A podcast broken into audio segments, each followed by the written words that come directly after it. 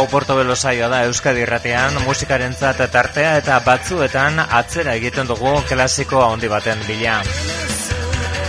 Kosta egiten da orain ubi taldeak jaso duen dimentsioa jaso ondoren, irudikatzea, gogoratzea nolakoak ziren gauzak duela hogeita mar urte baino gehiago. Gaur, mila bederatzen eta laurogeita lauko urrian kaleratutako disko bat gogoratuko dugu. Zu ahazte zeina The Unforgettable Fire. Ubi taldearen lan hau dinetariko bat Beraien laugarrena hau zen Wire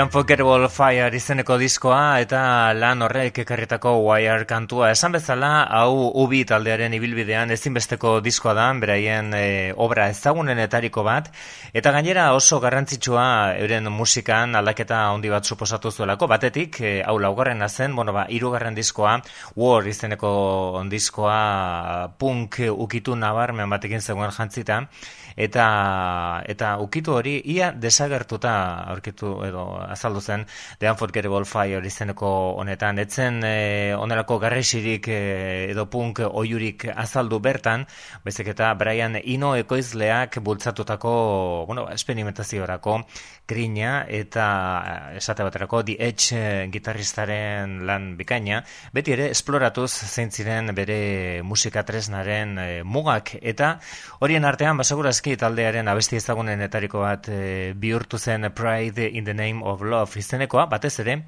gitarra zati dagoeneko ospetsu bati esker, The Unforgettable Fire izeneko diskoari gara gaur gogoratzen, milean bederatzen eta laurogeta lauan argiteratu zuen ubi talde Irlandarrak.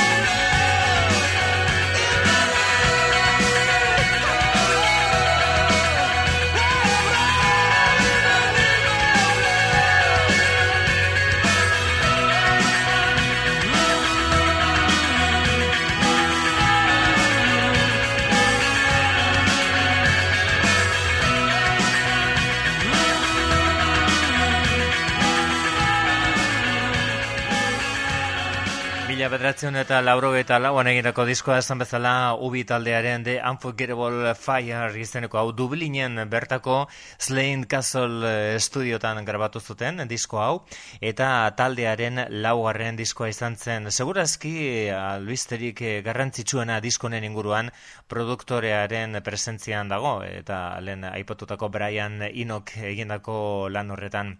Bono ahots lanetan beti bezala dietxe gitarra elektrikoa eta baita teklatoak eta ahotsak bere ardurapean, Adam Clayton basujolea eta Larry Mullen Jr. bateria lanetan, hau da gaur egun ere e, ubitaldea osatzen duten musikariak. Brian Ino, ahotsak ere sartzen aritu zen, baina batez ere produkzio lanak egin zituen, eta produkzio laguntzaile, eta ez da edozein gainera, berarekin Daniel Lanua aritu zen, besteak beste ere Bob Dylanekin lan egin izan duena. Pride in the, nine, in the Name of Love bestia zen hori, oraindik ere e, ubi talde errandarraren kontzertuetan ezinbestekoa den e, abesti bat, eta orain entzongo dugun hau da beraien ibilbidean oso pixu bere berezia daukan kantu bat eta bere talde honen jarraitzaileek biziki maite dutena. Kantuak bat du izena eta oso garapen berezia dauka poliki poliki sortzen dijoa. Kantuaren giroa. Eta hasi eta hasi beste ez egiten amaitu arte bat The Unforgettable Fire izeneko disko horretan u bi gaur Euskadi irratean. You twist and turn away. If you tear yourself into again If I could, yes I would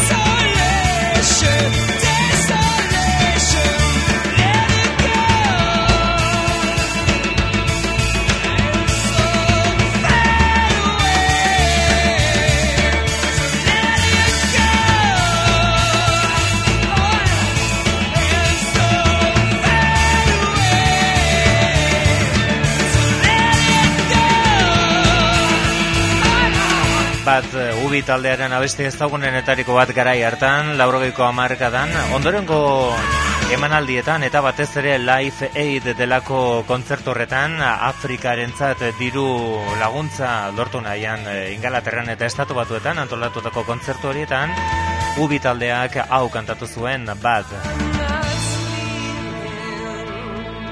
The Unforgettable Fire izeneko disko hori ari gara saiora ekartzen gaur, Oso giro berezia sortu omen zen Slain Castle e, delako gazteluan, gaztelu haundi horretako estudiotan grabatutako disko hau. Ba, segura talde batek e, izan ditzakeen baldintzarik onenak e, tartean zirela grabatu zen. Eta giro horren berezia izan zen, Antza denez, eta hori euren biografian dago azalduta, euren biografia ofizialean, zenbait abesti, erabat bilutzik grabatu zuten. Tartean, honako hau, grabaketa hau izan zen, egin zuten lehen da bizikoa, A Sort of Homecoming.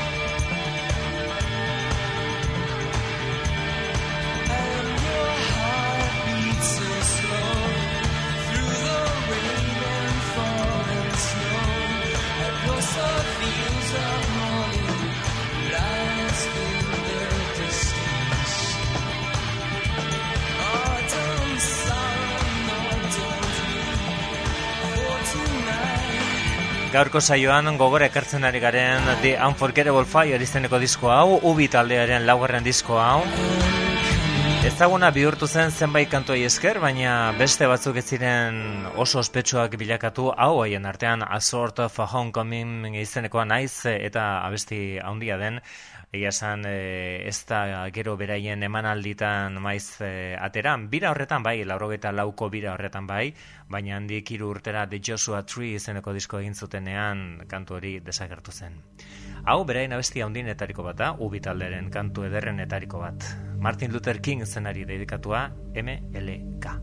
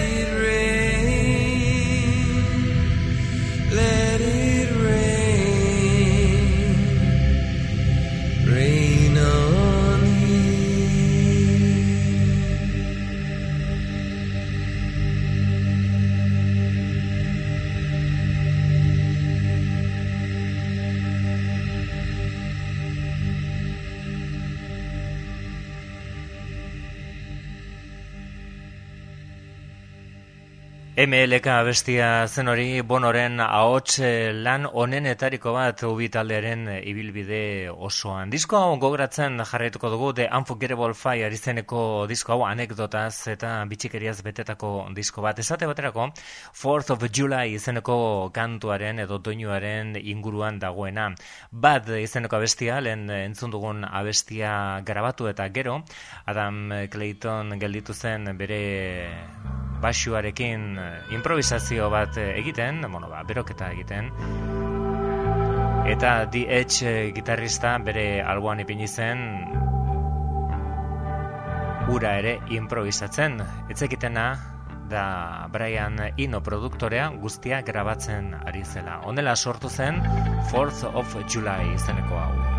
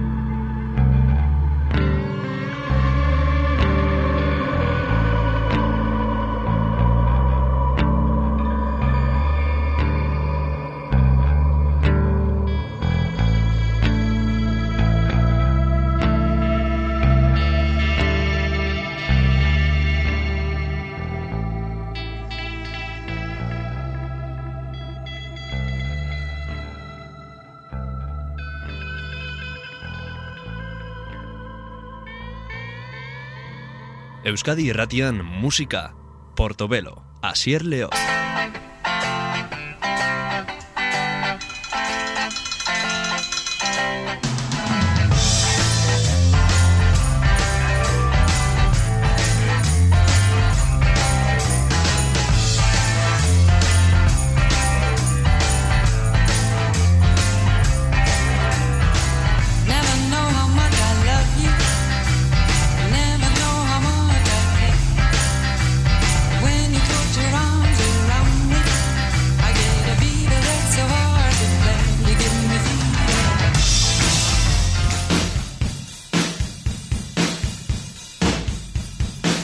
Euskadi Ratian Portobelo saioan jarraitzen dugu, jarraitzen duzu eta laurogeiko amarkada maiera egingo dugu orain. Rock alternatiboa oraindik esaten etzenean sortu zen Boston irian Pixies. Epe batzuk e, iraupen laburreko biziko disko luzea atrazuten. Laurogeiko amarkada amaiera horretan Surfer Rosa gogoratuko dugu gaur, hau da Bone Machine.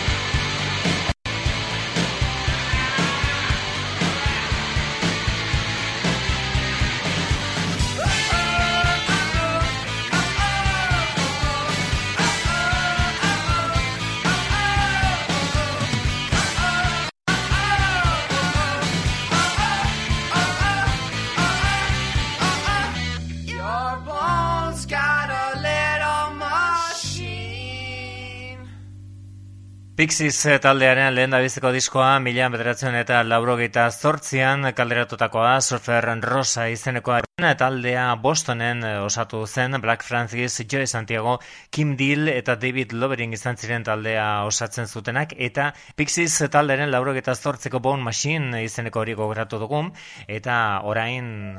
Stop! Gelditzeko esaten digu, Frank Black edo Black Francis jaunak, Hau da berein abestia etariko bat, Where is my mind? Artikoa Pixies taldearen testu guztiak bezala.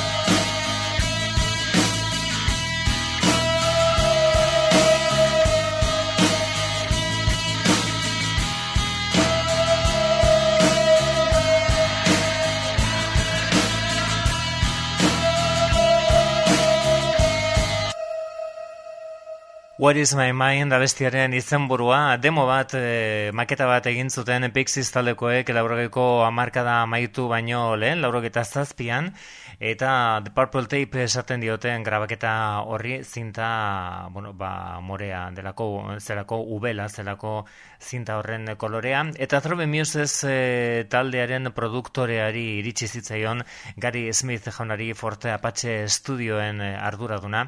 Eta, bueno, bartek e, hasi ziren gauzak e, bidea hasi zen zabaltzen Pixies taldearen zat, Black Francis Eh, edo Frank Black eh, jaunaren taldearen zat. Pixies eh, hasi ziren mugitzen, kontzertuak ematen, eta gero 4AD izeneko zigilu independiente eraginkorrak atera zituen beraien diskoak. Surfer Rosa izeneko horiari garen zuten, What is my mind izeneko abesti hori testuei e, dago bakarrik ez musikalki ere argizegoen beste zerbait bilatzen zutela, garai hartako pop eta rock musikari begiratuta ez zutela aurkitzen gustatzen zitzaion ezer eta beste bide batetik nahi zutela joan musikari hauek oraindik ez egiten euren musika tresnak oso ondo jotzen baina agian esaten duten ez ba hori ere beraien elkarrizketetan adirazten duten ez agian hori ere izan zen beraientzat lagungarri musikan eremu berriak bilatzeko eta ez beste guztiek e, musika egiten zuten modua imitatzeko. Vamos, du izena doinu honek, Surfer Rosa izeneko diskoan, Pixies.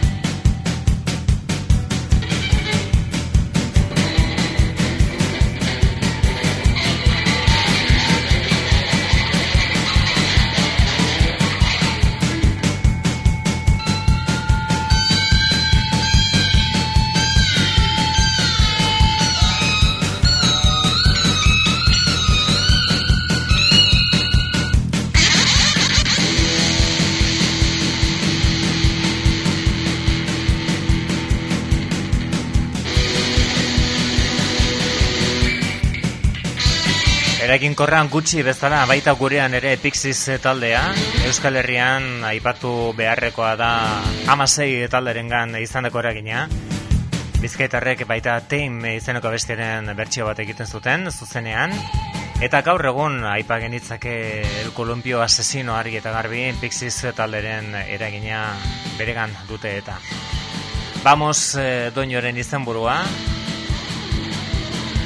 Naiz eta eskotan ez den oso argi gelditzen nora eramain nahi gehituzten melodikoki eta kantoren erritmori dagokionez ez dakigulako oso ondo zer den nahi dutena, baina argi dago zirrara sortzen duela Pixies talderen musikak baita orain ere, baina pentsa Balakoak ziren gauzak mila bederazion eta laurogeita zortzian Bruce Springsteen, Dire Straits eta Sting izarrak zirenean, edo Whitney Houston, zer pentsatziteken onelako talde bat entzuterakoan. Vamos, eh, izeneko duinua zen hori.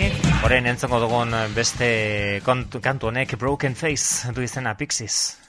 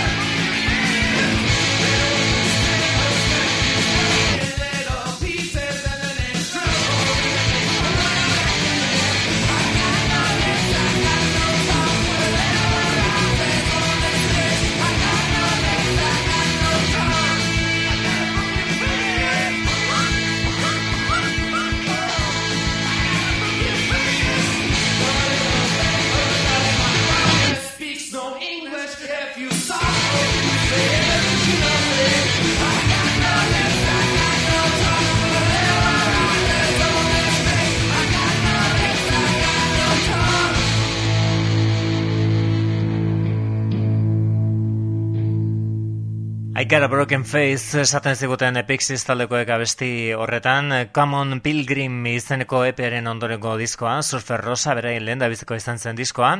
Gaur gogoratzen ari garena eragin korra izan eragin korra izugarrizko eragin izan zulako eta oraindik ere dauka musika popularrak pop musika esaten zaion horrek izan duen gara. Abesti honek River Euphrates eh, du izena Eufrates esan berko genuke. Bostongo taldea naiz eta gaur egun ez direnan bizi, gaur egun Kalifornian bizi diren laurok eta zortziko surfer rosa diskorekin.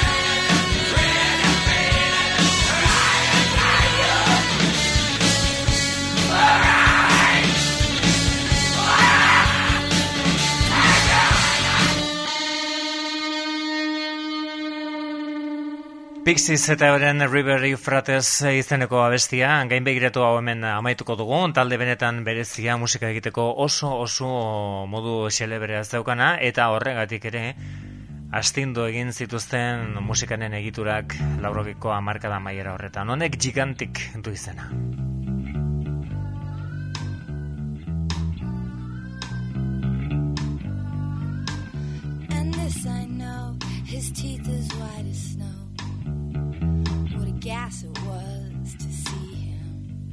Walker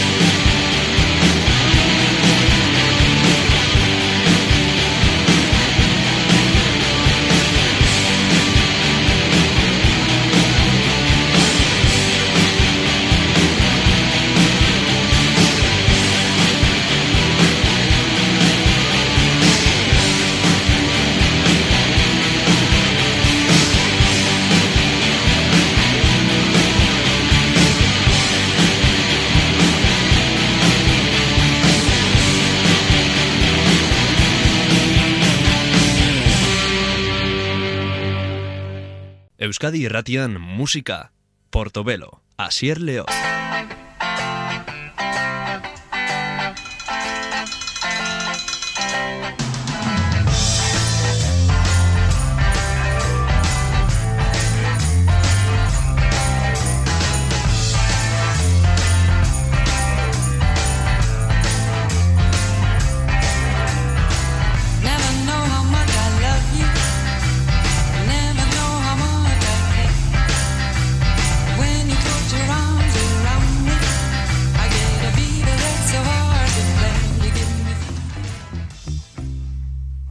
Gaur The White Stripes eh, talde amerikarraren disko bat gogoratuko dugu euren bosgarrena izan zen 2002an aterazuten Elephant izenekoa.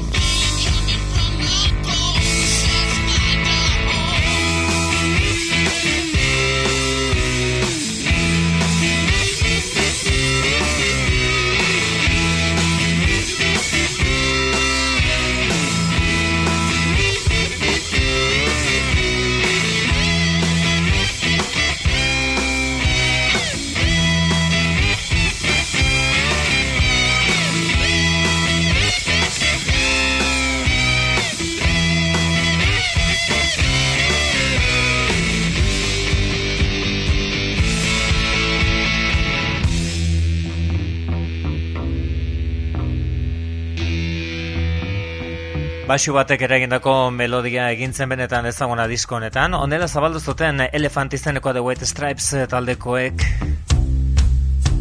Meg White bateria lanetan, Jack White abeslari eta gitarrista basurik gabeko taldea. The White Stripes taldekoak eta beraien Elephant diskoa, Seven Nation Army izeneko abestia. Gero, batek dakiz zergatik, hau oso bitxia da, 2000 eta zeian, Alemaniako munduko futbol txapelketan Italiako selekzioaren ere zerkin bilakatu zen abesti hau eta oraindik ere Italiarrek kantatzen dute euren e, futbol selekzioa animatzeko. Seven Nation Army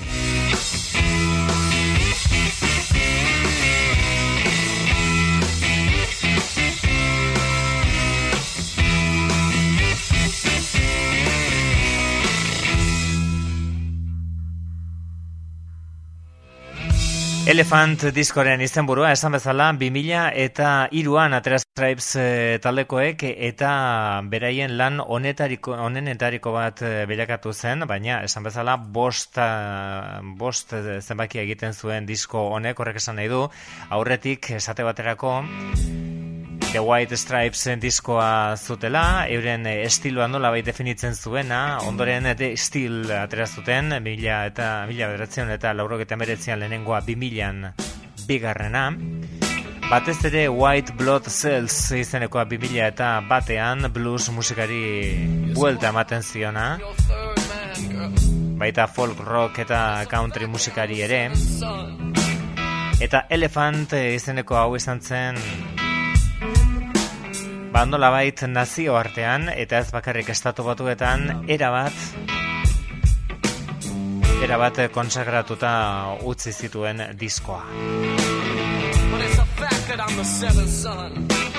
Honek etzuen gramirik eh, irabazi, bai beste estudio lan batzuk, eh, Get Behind Me Satan, eta Iki Thump tartean, bibila eta laua la, bostean bata eta zazpian bestea Grammy saria eramantzuten disko horiek musika alternatiboaren ere moan. Entzuten ari garen blues ariketa modernizatu hau Ball on Biscuit da.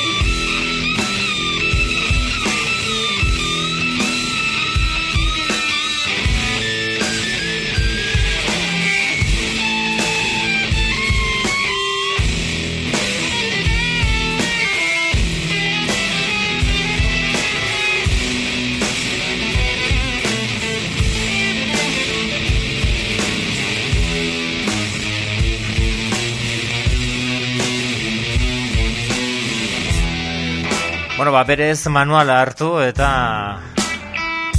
blues klasiko bat besterik ez da bestia hau, baina oso oso estilo berezian jorratua The White Stripes taldearen eskutik. Gitarraren tratamendua oso diferentea da, inoiz blues musikak ezagutu duena aldean, eh, alboan jartzen baldin modugu, ez dakit eh, agian Jimi Hendrixen alderdi basati hori izan daiteke parekoa. Bolan Biscuit abestearen izanburua, errezitatua, berrogeita marreko eta berrogeiko amarka datan blues musika askotan izaten zen bezala. Errezitatua kantatu izan ordez.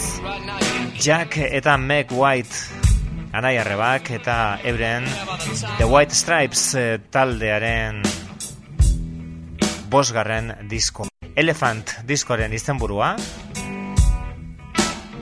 Eta bertako abesti ondinetariko bat eta orain entzongo duguna I just don't know what to do with myself da esaten duena.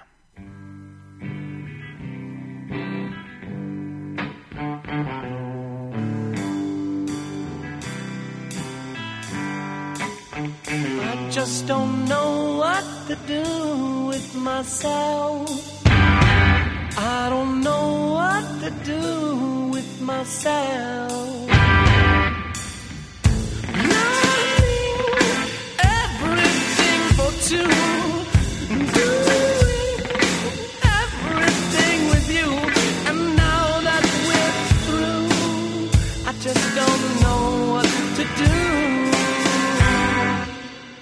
I just don't know what to do with myself.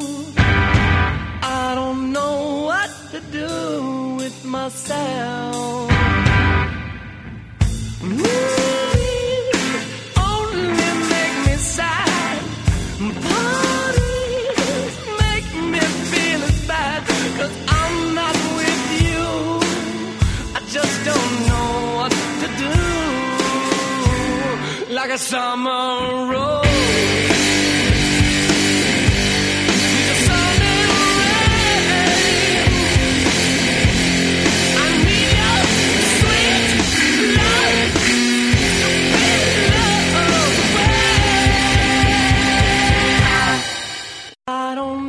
what to do with myself. Just don't know what to do with myself.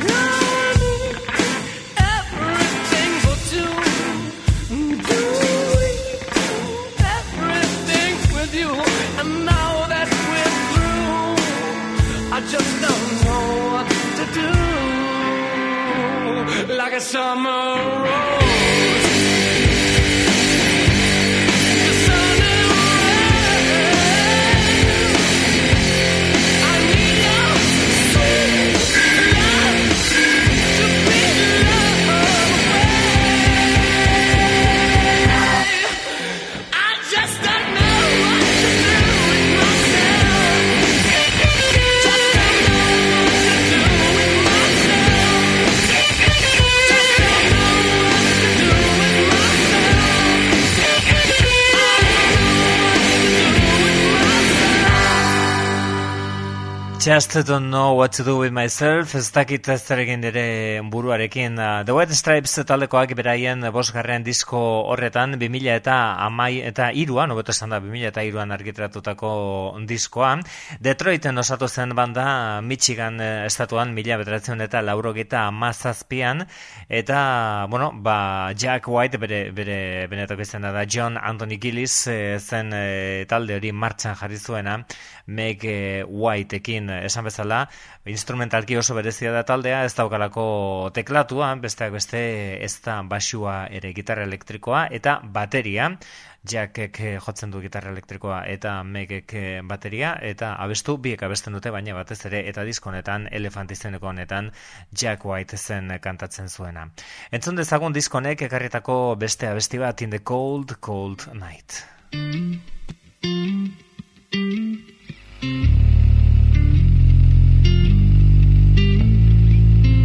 saw you standing in the corner on the edge of a burning light. I saw you standing in the corner.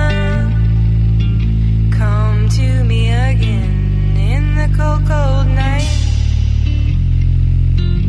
In the cold, cold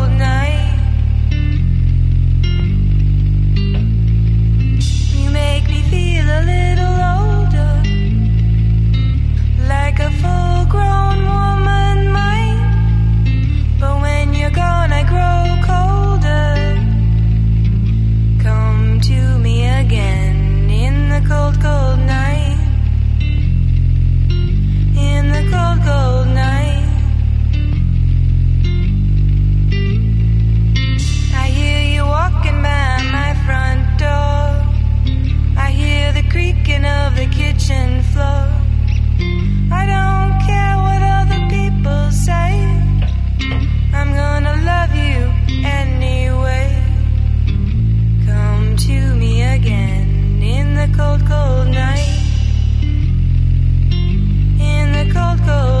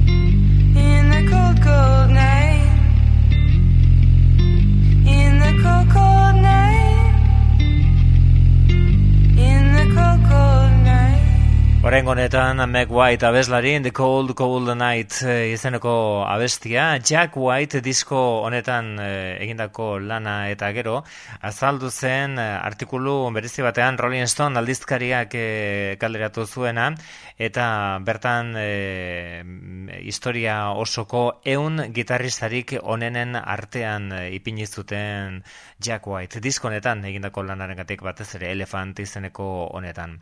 Diskoa esan bezala 2002an atera zen, apirilaren eh, batean argitaratu zen e, V2 izeneko zigiloaren eskutik, eta diskoa atera eta bere ala ezaguna egin zen The Hardest Button to Button izeneko abestia, orain e, entzongo dugun pieza hau.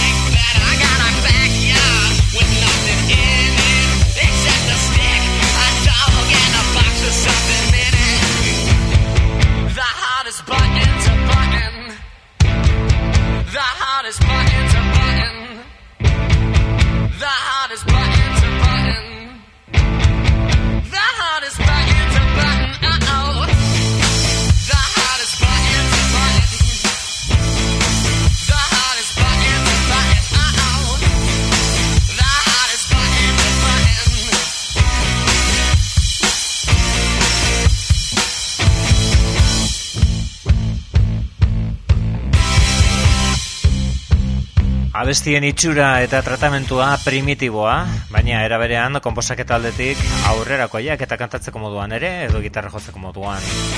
The Hardest Button to Button zen abestiaren eh, izenburua. Jack White, Mac White, The White Stripes 2000 eta iruan egindako Elephant izeneko diskoan gaur gure klasikoen tartean gogore ekartzen ari garena Euskadi irratian. There's no home for you here, eta orain entzongo dugun eh, abestia. Disko honetan oraindik etzen sartu The White Stripes talderen alderdi esperimentala jokoan ondoneko diskoan bai, marimbak, eh, pianoak eta beste hola, ondelako musika tresnak erabili zituzten eta konposaketak ere oso bereziak ziren.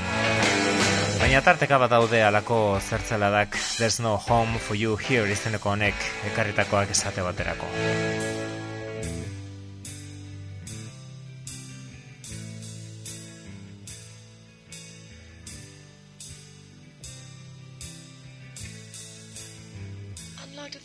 All this constant interaction is just the kind to make you drive yourself away. Each simple gesture done by me is counteracted and leaves me standing here with nothing else to say. Completely baffled by a backward indication that an inspired word will come across your tongue. Hands moving upward to propel the situation I've simply halted now the conversation's done.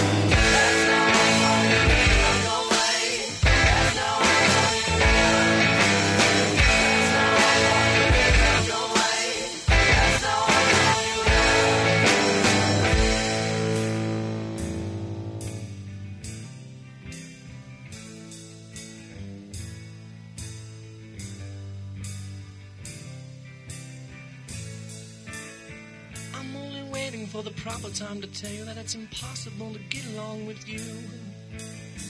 It's hard to look you in the face when we are talking, so it helps to have a mirror in the room. I've not been really looking forward to the performance, but there's my cue and there's a question on your face. Fortunately, I have come across an answer which is go away and do not leave a trace.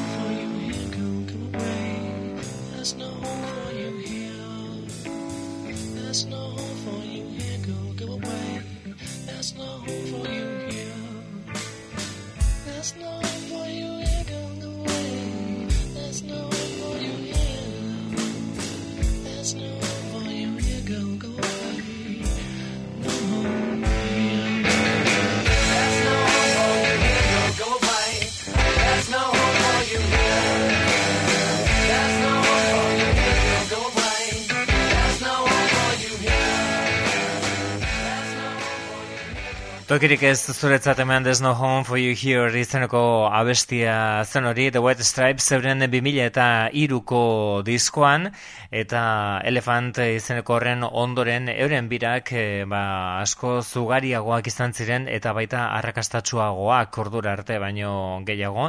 Haietako bira batzuetan zuzeneko diskoak atera zituzten eta orain gure atal bereziago amaitzeko entzungo dugun bakarrik zatitxo batean, lehen abesti osoa entzun dugu eta Bolan Biscuit izeneko blues abesti horren bertsio bat, baina zuzenean jasoa. Under Great White Northern Lights izenburupean argiteratutako disko batean hau 2000 eta amarreko ekarpena da. Eta lehen entzun duguna bestia erabat aldatuta aurketuko dugu orain honetan. Ball and Biscuit.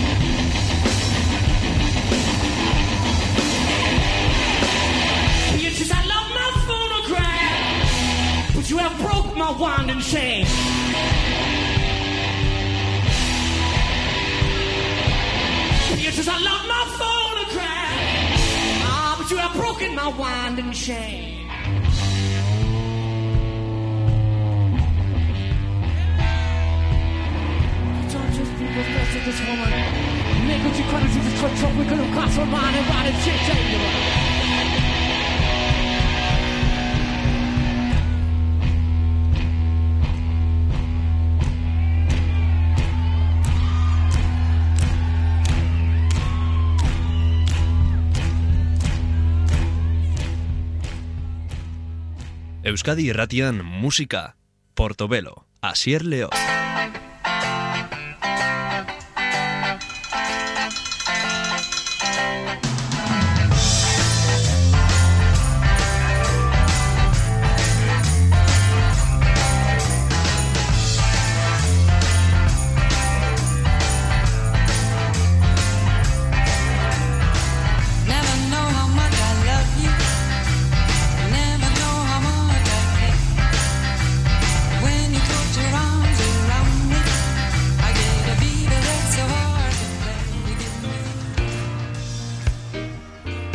Bueno, bat dagoeneko gauza jakina da, Fleetwood Mac taldea itzultzeko talde gutxi falta dira, bueno, ba, Fleetwood Mac ere bueltan izango ditugu.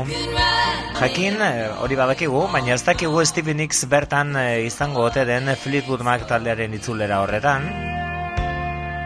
Berak ere ez du argitu, baina aitzaki ematen digu kontu honek, aspaldiko disko honi heltzeko Stevie Nicksen lehen dabizeko bakarkako diskoari Bela Dona, bila bederatzen eta laurogeita batean argiteratua.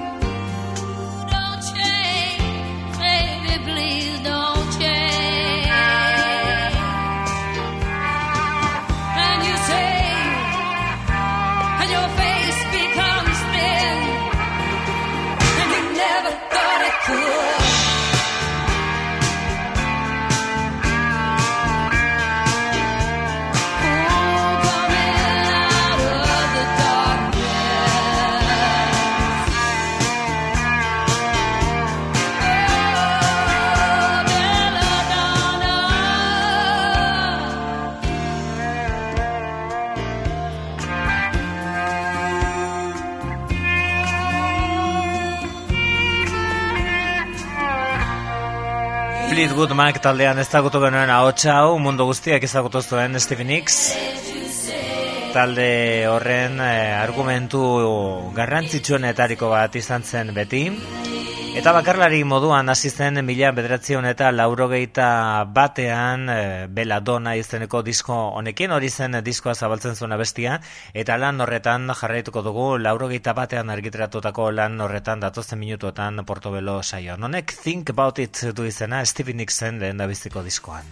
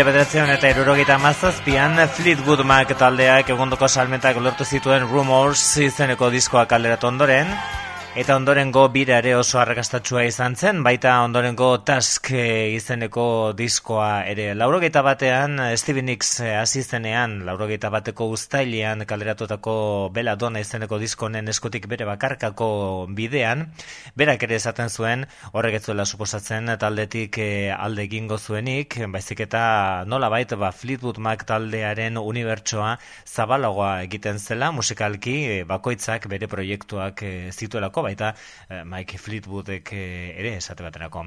Hori zen Stevie Nicks eta Think About It izeneko kantua, hor, eh, eta kontuan eduki berra dago laurogeita batean gaudela, momentu horretan oso oso erreferentean bihur- bihurtzen ari zen, edo erreferentea, bueno, ba, bintzat, komposagintzan, eh, bintzat, komposaketetan, e, begirune handia jasotzen zuen Roy Bitan, e, Springsteenen E Street Band taldeko pianista izan zen e, kantua komposatu zuena Stephen Nicks, Stevie Nicksekin batera, Think About It izeneko hori, eta esan bezala kontuan eduki behar da laurogeita bat urtea zela Springsteenen The River izeneko disko famatuaren ondorengoa. Lan horretan jarritzen dugu Stevie Nicks entzuten, eta bere Bella Donna izeneko horretako gitarra elektrikoekin jantzita, Edge of 17 kantu ezaguna.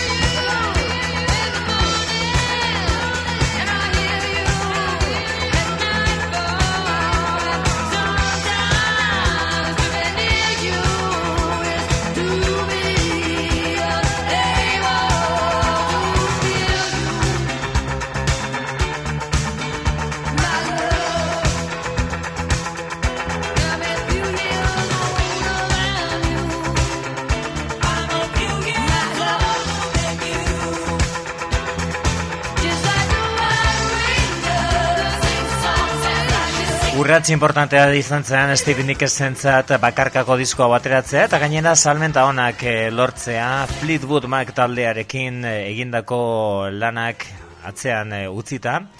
Berak bakarlari bezala salmentak lortzea arrakasta eta errespetua lortzea gauza handia izan zen baina horretarako bilatu zuen egia esan babesa esate baterako horrentzun dugun abesti horretan ematen zuen eh, gitarra Pink Floyd taldearen Run Like Hell izenekotik hartua zegoela, etxe afazetan. Eta beste abesti batzuetan bilatu zuen, ba, esate baterako lehen eh, entzun dugun bezala Roy Bitanen parte hartzea, komposaketa mailan. Eta baita Tom Petty The Heartbreakers taldearen parte hartzea ere, nola bai, talako Dream Team bat osatu nahi izan zuen Steven Nicksek bere bakarkako lehen biziko diskorretan guztia primeran irten zedin, hau da, Kind of Woman.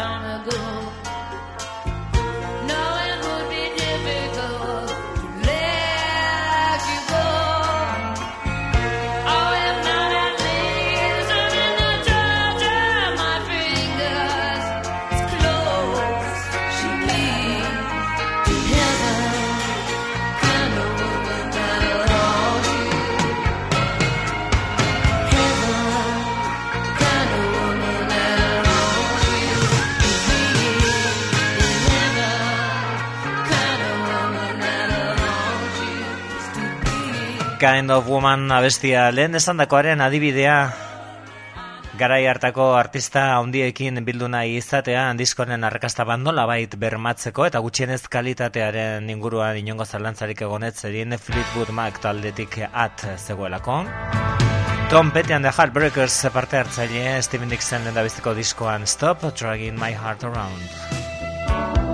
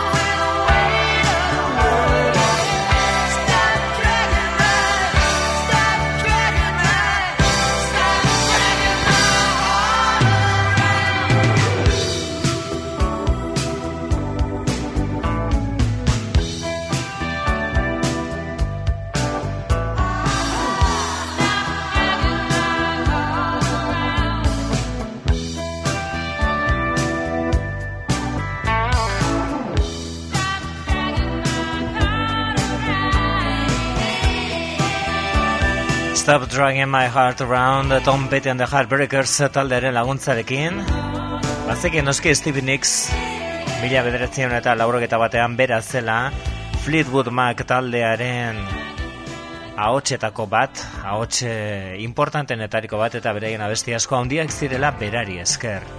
Baina alare gauza asko erakutsi berzizkio munduari disko horretan, eta izan ere lortu zuen arrakasta maila antzekoa izan zelako. Honek Outside Rain du izena.